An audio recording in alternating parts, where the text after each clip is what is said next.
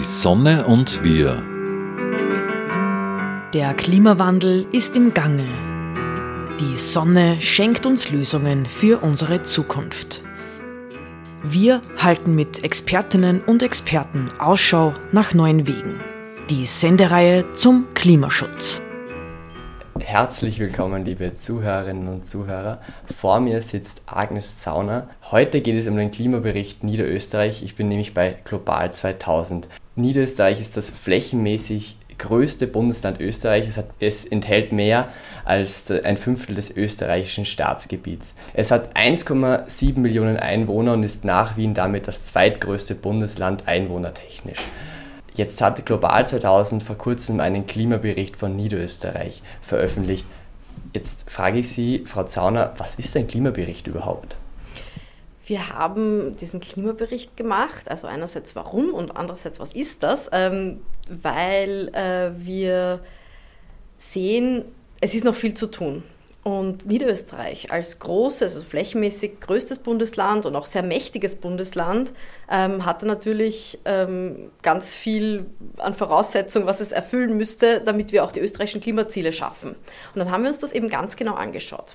Und wie schaut man sich das genau an? Dann schaut man sich die Fakten an, äh, Treibhausgasemissionen, wie ist die Mobilität, äh, was gibt es für Pläne und Konzepte. Ähm, und im ganzen Umfang, also auch zum Beispiel Sanierung der Häuser, in diesem ganzen Umfang ähm, sich das anzuschauen und dann auch zusammenzufassen, niederzuschreiben und dann die politischen Forderungen zu ähm, formulieren, das ist dann ein Klimabericht und wir haben einen Klimabericht für Niederösterreich jetzt gemacht. Warum nur für Niederösterreich?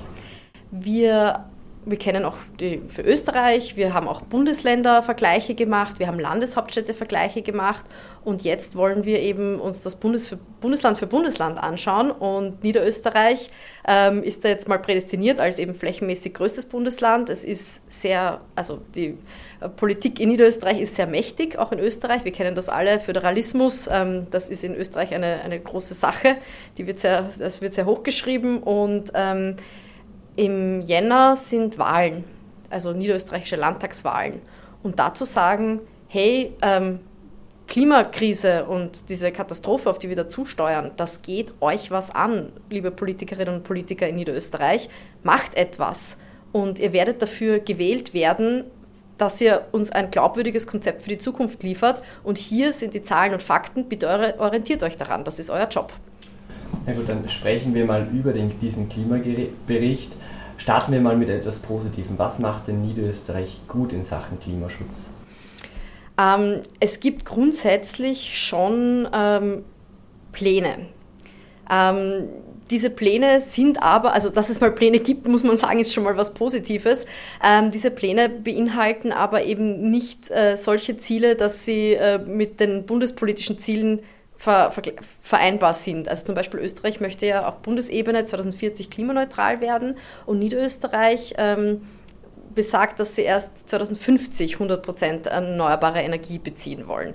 Ähm, also da stimmt was nicht und ähm, auch es gibt schon ein Bewusstsein darüber, dass, dass man noch was ausbauen muss. Zum Beispiel äh, bei der Sanierungsrate sind wir weit weg von den 3 Prozent und ähm, wir sind jetzt da bei ca. 1,4 Prozent und da, da muss man halt dann ansetzen. Also die, über die mhm. Sanierungsrate mhm. sprechen wir gleich noch. Ähm, Sie haben jetzt gerade die, die Koordination zwischen Bund, Bund und Land angesprochen.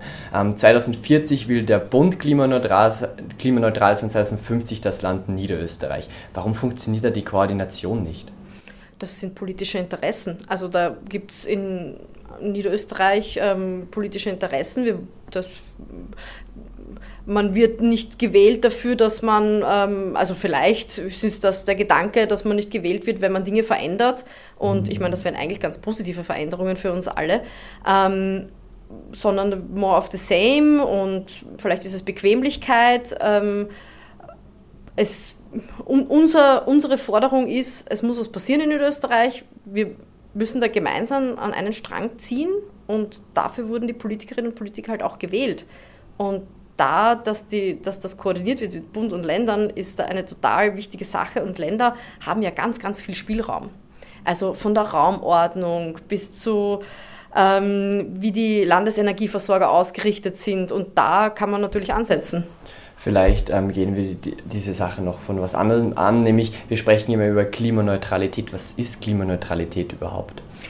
Klimaneutralität heißt, ähm, man stoßt genauso viel Treibhausgase aus, wie man auch wieder einsammelt. Also das ist, ähm, es gibt dann Senken, wir kennen das alle, zum Beispiel Bäume oder Moore ähm, können auch CO2 wieder aufnehmen. Ähm, wir werden es nicht schaffen, gar kein CO2 mehr auszustoßen. Das, das das geht eigentlich physikalisch nicht, aber wir können unsere Wirtschaft und unser, unser Leben so gestalten, dass ähm, wir so wenig ausstoßen an CO2 oder eben äh, äquivalenten Treibhausgasen, ähm, wie wir dann wieder einsparen können. Und das, was dann unterm Strich rauskommt, ist dann null und das ist dann die Klimaneutralität in Ihrem Bericht, in diesem Klimabericht Niederösterreich, kritisiert Ihre ähm, Organisation Global 2000 Niederösterreich schon stark, muss man sagen. Wobei man auch sagen kann, seit 2020 gibt es keine Kohle für die Stromerzeugung mehr in Niederösterreich. Ähm, die fossilen werden seit 2010 immer weniger, die so, so fossilen ähm, Brennstoffe und erneuerbare Energien, also bei der Energiegewinnung, liegen über 80 Prozent.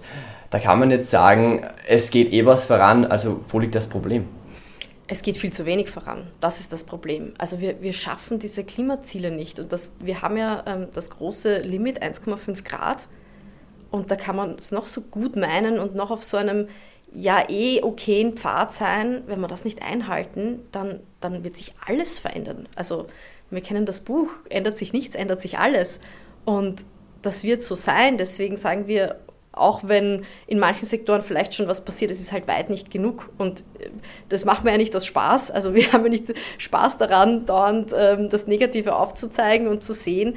Ähm, aber wir kämpfen ja für etwas. Wir kämpfen ja für unser Überleben, für das Schöne, dafür, dass wir in Zukunft wirklich eine, eine gute Zukunft haben und ein, ein gutes Leben für alle in einer intakten Umwelt. Und das und das führt uns dazu, dass wir sagen, ähm, es ist einfach noch nicht genug. Und eben Niederösterreich hat riesige Hebel.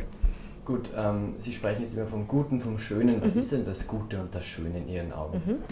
Ich finde, das kann für viele Leute natürlich unterschiedlich sein, aber ähm, wenn wir uns die Welt vorstellen in 30 Jahren, in 40 Jahren, wie es sein könnte, man kann äh, leider verzichten wir jetzt auf ganz viel, was wir eigentlich alles haben könnten.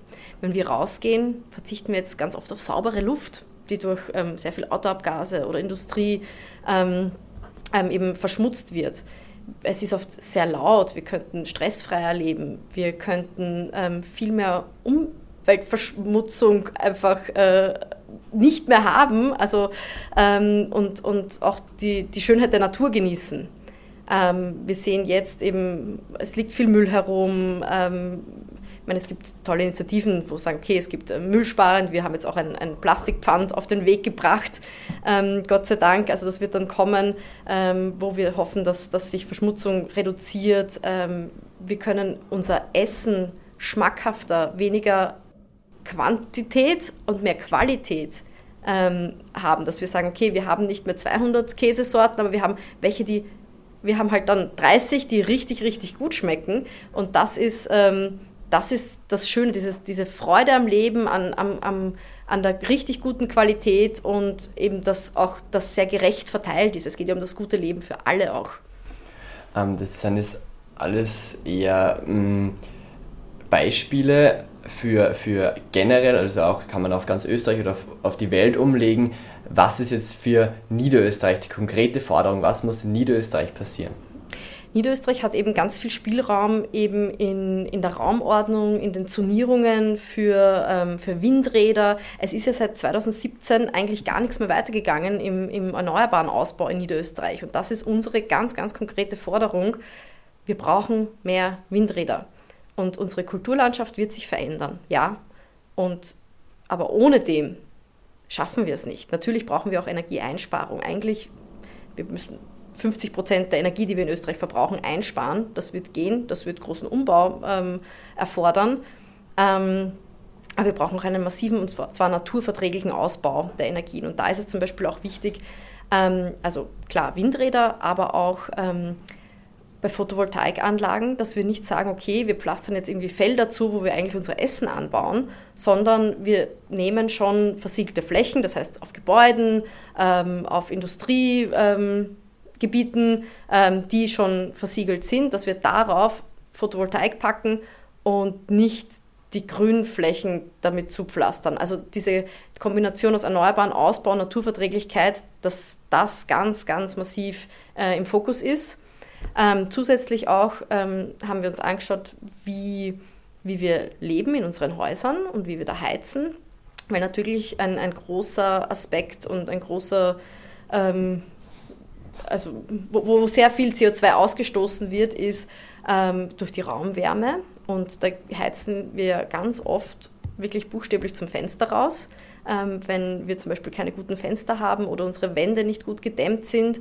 Ähm, das, und wir haben uns ausgerechnet, wir brauchen eine Sanierungsrate, also dass wir die Häuser wieder gut dämmen, dass wir gute Fenster haben, von 3%.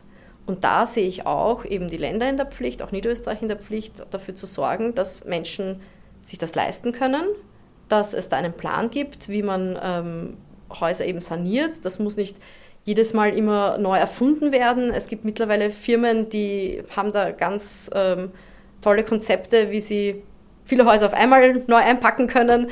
Ähm, also ich sage immer, wir müssen Dinge nicht neu erfinden. Wir haben alle Technologien, wir haben alle Ideen, die wir brauchen für einen großen Systemwandel, eben hin zu einem guten Leben, für eine gute Zukunft, die eben auch ähm, mit dem sich veränderten Klima, weil es wird sich schon verändern, auch wenn wir die, die, die Erderwärmung, die Erderhitzung stoppen, ähm, wird es sich verändern und dass wir damit gut umgehen können. Also wir haben alles dazu, was wir brauchen. Es liegt jetzt an den Politikerinnen und Politikern, das zu entscheiden und eben auch auf lokaler oder regionaler Ebene. Das ist ganz wichtig.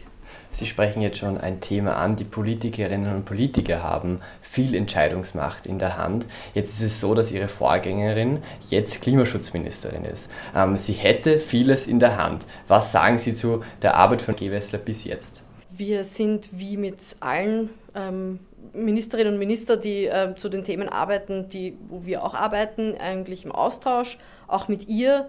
Ähm, es wurde einiges geschafft, also auch zum Beispiel das äh, auf unseren, also Global 2000 Druck hin, äh, zum Beispiel ein Pfandsystem einzuführen. Das kann man ihr schon auch anrechnen, dass das, dass das gut funktioniert hat. Was ich natürlich auch sehe, ist der massive Lobbydruck, der auf ihr als Ministerin oder auf, auf ihrem Kabinett äh, lastet. Das, das sehen wir. Also da ist es sicher nicht leicht, sich auch dagegen den Koalitionspartner durchzusetzen, kann ich mir vorstellen. Ähm, grundsätzlich ähm, ich kann sagen, wir, es ist eigentlich egal, ob, ob Leonore Gewessler vorher bei Global 2000 war oder wo auch immer sie gewesen ist. Also das ist eigentlich egal, sondern wir schauen, okay, das ist eine Ministerin, was wollen wir von dieser Ministerin? Und das ist uns eigentlich egal, wer das ist und egal von welcher Partei das ist. Naja, sie war ja, also es ist sozusagen es war ja ihre Vorgängerin, heißt, wie, wie fühlt sich vielleicht die Organisation, wenn etwas, was sie fordern und was ähm, ihre Vorgängerin auch schon lange gefordert hat, dann nicht wirklich schnell umgesetzt wird? Ich meine, Pfandsystem, Klimaticket, Klimabonus, ähm, CO2-Steuer sind alles Schritte, ähm, aber viele Österreicher, die damals die Grünen 2019 gewählt haben, haben sich dann schon mehr erwartet, was man auch in Umfragen sieht. Was sagt es Ihre Organisation? Muss dann, Ihre Organisation macht ja auch immer Druck ähm, in Richtung Politik. Kommt da auch mehr Druck in Richtung Klimaschutzministerium? Natürlich. Also wir, wir bauen da den Druck auf und machen da Druck, wo es notwendig ist. Also wir haben unsere Forderungen und wenn die Forderungen ähm, die Umweltministerin betrifft, dann fordern wir das von ihr und machen da Druck. Wenn das Land, den Landwirtschaftsminister betrifft, machen wir da Druck. Also wir unterscheiden da nicht. Ähm, was schon wichtig ist, und das sage ich auch immer, wir haben alle verschiedene Aufgaben. Also wir als NGO aus der Zivilgesellschaft, wir haben unsere Aufgabe, wir werden immer fordern und wir werden, ähm, wir haben auch den Auftrag von unseren Unterstützerinnen und Unterstützern, das sind 40.000 Menschen in Österreich, das sind schon sehr, sehr viele und auch viele mehr noch, die unsere Petitionen unterschreiben und, und mit uns auf Klimastreik gehen, ähm, dass wir unsere Rolle wahrnehmen und uns für die Umwelt einsetzen und auch gegenüber diesen Politikerinnen und Politikern, egal welcher Partei uns dafür einsetzen. Ähm, was Grünwählerinnen und Grünwähler beeinflusst, das kann ich nicht beantworten. Also da müssten Sie Wahlanalysten, Analystinnen äh, fragen. Und ähm, ich weiß, was unsere Rolle ist und wie wir die wahrnehmen müssen. Und da So machen wir das. Sie, Sie sind ja politische Geschäftsführerin vom mhm. Global 2000. Ähm, was, was macht man denn als politische Geschäftsführerin hier? Wir haben die Geschäftsführung geteilt in eine wirtschaftliche Geschäftsführung und eine politische Geschäftsführung.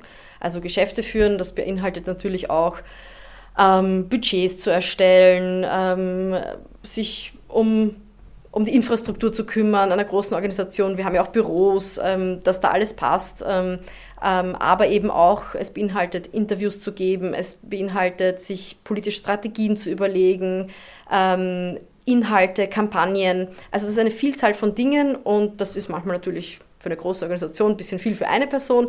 Deswegen sind wir da zu zweit und äh, ich mache den politischen Teil. Das heißt alles, was äh, mit politischer Strategie zusammenhängt, äh, mit Gesprächen mit Politikerinnen und Politikern, mit Wirtschaft, mit allen, wo wir sagen, okay, da gibt es einen Hebel, wo wir was für den Umweltschutz bewegen können. Ähm, das ist mein Part. Und das ist ja so meine tägliche Arbeit. Natürlich dann auch Dinge wie äh, Mitarbeiterinnenführung, Management. Sie haben zuerst gerade vom Fordern immer noch nur gesprochen. Ihre Vorgängerin ist jetzt vom Fordern ins Handeln gekommen. Ähm, Sie sind politische Geschäftsführerin Politik. Gibt es Ambitionen auch einmal zu wechseln, vielleicht auch ins Klimaschutzministerium? Für mich persönlich nicht. Ähm, ich sehe mich eben als ähm, Aktivistin, als ähm, Kämpferin für das Schöne bei Global 2000 und ähm, komme da auch sehr aus der Zivilgesellschaft und das ist mein Platz und den finde ich auch, ähm, der passt auch zu mir. Frau Zauner, sind Sie da nicht manchmal frustriert, dass Sie immer nur fordern und dann sich nicht einmal denken, ja, ich will das auch mal gestalten? Ich bin mir gar nicht so sicher, ob das als Politikerin sich dann immer so nach Gestalten anfühlt. Ich, das weiß ich nicht. Ähm, ich habe schon das Gefühl, dass wir als Global 2000 ähm, viel gestalten können. Wenn wir dann sehen, äh, Dinge gelingen und ich meine, wenn wir jetzt diese 40 Jahre, die es uns gibt, zurückschauen, haben wir ja voll viele Erfolge zu verzeichnen, auf die wir wirklich, wirklich stolz sind. Also ich meine, eine Riesensache war vor 25 Jahren das Gentechnik-Volksbegehren, wo einfach ähm, über eine Million Menschen in Österreich unterschrieben haben und ähm, dann wirklich auf EU-Ebene von Österreich ausgehend, da das so reguliert wurde und kontrolliert wurde, dass wir in Österreich jetzt keine Gentechnik haben. Unsere jetzige Kampagne, ähm, ähm, Pickel drauf, äh, neue Gentechnik im äh, Essen kennzeichnen und regulieren, ähm, ist eigentlich die Fortführung dieses Erfolges, weil ähm, auf EU-Ebene gerade die Verordnungen, die Gentechnik regulieren und auch eben die neue Gentechnik, Gentechnik noch regulieren, äh, unter Lobbydruck von großen Pestizidkonzernen ähm, aufgemacht werden sollen. Und wir sagen nein. Äh, vor 25 Jahren haben sich die Österreicherinnen und Österreicher schon ähm, dafür entschieden, dass wir das nicht wollen und wir setzen uns jetzt wieder dafür ein. Jetzt zu einem anderen Thema, weg von Niederösterreich hin nach Linz. Ähm, am 7. bis 9. Oktober ist ja die We Fair. Ihre Organisation ist eine von den drei Trägerorganisationen. Ähm, Global 2000 ist eben ihre, ähm, daneben Südwind und das Klimabündnis. Ähm, warum ist Global 2000 bei der We Fair dabei überhaupt? Wir finden, dass die We Fair ähm, ist eine besondere Messe, weil dort wirklich auf Herz und Nieren geprüft wird, wer dort ähm, ausstellt, wer dort verkauft. Ähm, und es sind auch circa so 20 Prozent, die es nicht schaffen, die sich dort bewerben, also von, von den Herstellerinnen und Verkäuferinnen und Verkäufern. Ähm, und das wird halt von unseren Expertinnen und Experten, also unserer drei Organisationen, eben ganz genau geprüft. Und da kann man einmal, da kann man hingehen und erleben, okay, so könnte es auch ausschauen. Ich finde das ganz wichtig, dass wir uns Räume schaffen, die wir dann auch sehen und, und fühlen können und angreifen können und ähm, wie es denn in Zukunft aussehen wird, wenn wir das hinkriegen und gut machen. Und bei der WeFair kann man das eben erleben. Ich finde das auch sehr interessant. Also die Ausstellerinnen dort sind natürlich auch sehr auskunftsfreudig und erzählen dann über Produktionsweisen, erzählen, ähm, warum sie das machen, was ihnen wichtig ist. Und da kann man sagen, hey, wir können uns da schon anschauen, wie das neue Wirtschaften funktioniert. Und das ist uns eben ganz wichtig, dass wir ähm, da einen Beitrag leisten dazu, dass sich Menschen eben die Zukunft vorstellen können. Und ja, ich freue mich schon sehr auf die UIFA ich heuer. Mit, mit einem Freund gesprochen, der war schon zweimal auf der UIFA damals, wie es noch auch noch Wi-Fi geheißen hat. Ähm, der war sehr begeistert am Anfang Doch, ähm, jetzt sieht er das Ganze ein wenig anders. Er sagt, es ist schon ein bisschen auch irgendwie kapitalistisch geprägt und, und ein, eher eine Werbeveranstaltung. Ähm, es wird so verkauft, als wäre es irgendwie der, das, das, das, das nächste, ähm, das sage sag ich, das sagt er, dass dieses ähm, das Zukunftsding, aber in Wirklichkeit zahlt man 8 Euro Eintritt ähm, für das, dass man dann im Prinzip Werbung bekommt von einzelnen Unternehmen. Was entgegnen Sie ihm? Es sind keine großen Unternehmen. Also wir schauen, dass ähm, auf, auf der WeFair lokale Produzentinnen und Produzenten, ein ganz großer Anteil ist auch wirklich aus Oberösterreich zum Beispiel. Und ähm, wir schauen, dass die dort eine Plattform kriegen. Dass das nicht dass wir das nicht gratis machen können, liegt irgendwo in der Natur der Sache. Also wir können das jetzt als Global 2000, aber eben auch ähm, die anderen Organisationen äh, nicht aus eigener Tasche finanzieren. Und auch dieser, dieser 8 Euro Eintritt, das ist ein, ein Kompromiss, den wir irgendwie auch machen müssen, ähm, damit, wir das, damit wir das überhaupt machen können. Also und es ist ja auch ganz viel Aufwand dabei, also auch unser Team arbeitet dort und ähm, irgendwo muss es auch finanziert werden. Also wenn man auf ein Konzert geht zum Beispiel, zahlt man ja auch Eintritt. Ähm, von dem her, ich denke mal, es ist, ein, es ist ein okayer Kompromiss. Man kriegt dort auch viele Informationen. Es ist jetzt nicht nur eine ähm, ähm, jetzt Konsumveranstaltung, sondern ähm, es gibt auch immer ein Bühnenprogramm, wo unterschiedlichste Leute, Organisationen, Speakerinnen äh, sind, die eben zu Umweltschutz äh, oder Minimalismus oder ähm, generell Konsumgesellschaft ähm, da auch kritisch sprechen. Das heißt, man hat auch noch ein anderes Programm und sagt, okay, da kann ich einen kleinen Beitrag zahlen. Haben wir gesagt, ja, okay, das 8 Euro sind da gerechtfertigt äh, als Eintritt. Und ähm, natürlich, was ich schon noch einen wichtigen Punkt finde, ist, wir sagen, ähm, braucht man überhaupt neue Dinge?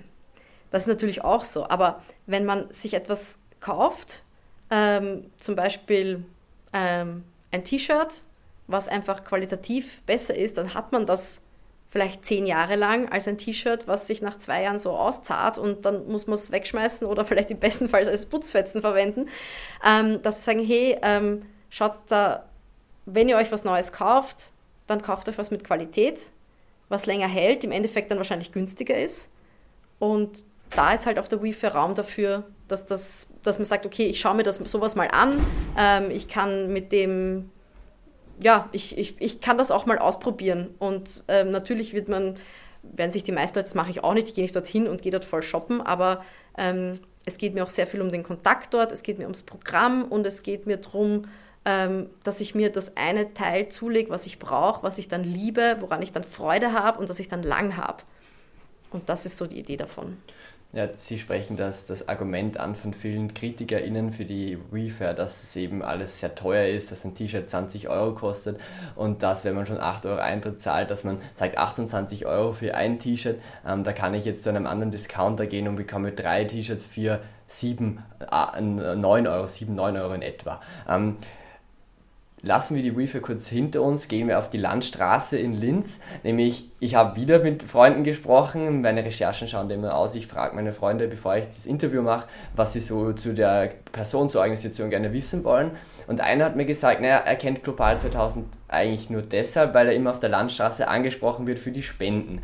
Ähm, das findet er schon manchmal ein bisschen belästigend, weil dann habe ich jetzt im Vorfeld auch mit einem Spendensammler gesprochen und der hat mir irgendwie das System so erklärt und das sieht wie folgt aus. Du bekommst eine Provision, die ist sehr klein. Wenn du Leute findest, die spenden wollen und die dann immer wieder spenden, dann kommt, bekommst du von denen auch, die von den Spenden einen Teil zurück. Heißt, du musst wen finden, wen akquirieren, dass du ähm, auch wirklich über die Runden kommst.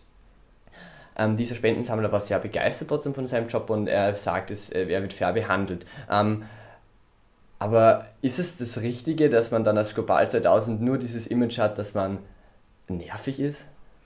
Ich hoffe nicht, dass wir das Image haben, ähm, dass, ähm, dass, dass sich dein Freund genervt fühlt, das tut mir sehr leid. Ähm, das, ist, das ist keineswegs eine Absicht. Das Spendensammeln auf der Straße ist ein, eine ganz wichtige Sache für uns. So kommen, also das ist natürlich eine Agentur. Ähm, wir können das nicht ähm, aus unserem eigenen Team stemmen, ähm, deswegen haben wir eine Agentur beauftragt ähm, das zu machen. Und da sind junge Leute dabei, die ähm, eben auch oft begeistert von ihrem Job sind, ähm, hoffentlich und dann auch von uns gebrieft werden. Und wir schauen auch natürlich, dass das, ein, ein, eine, dass das natürlich fair abläuft. Das ist uns sehr wichtig. Und dass wir eben Spenden auf der Straße sammeln, ist, ist eine wichtige Sache, denn so kommt man mit den Leuten ins Gespräch. Ähm, da werden auch unsere Inhalte vermittelt. Da wird gesagt, okay, wo, warum, warum kannst du da für uns spenden? Ähm, und wir brauchen dieses Geld, um unsere Kampagnen zu finanzieren und um unseren Druck auf die Politikerinnen und Politiker äh, ausüben zu können. Also wir natürlich, es gibt Menschen, die auch einfach einen Dauerauftrag einrichten und sagen, ähm, ich möchte jetzt global 2010 Euro spenden. Also die meisten Spenden, die wir auch kriegen, sind wirklich Klein- und Kleinstbeträge. Also wir reden da von 3 Euro, von 5 Euro oder von 10 Euro pro Monat. Äh, manche spenden auch vielleicht einmal im Jahr oder nur einmal. Ähm, und unser gesamtes, also der allergrößte Teil unseres Budgets setzt sich eben aus diesen kleinen Beiträgen zusammen. Und auf der Straße mit Menschen zu sprechen, auch an unseren Infoständen zum Beispiel, das erweist sich einfach als allerbestes Kommunikationsmittel.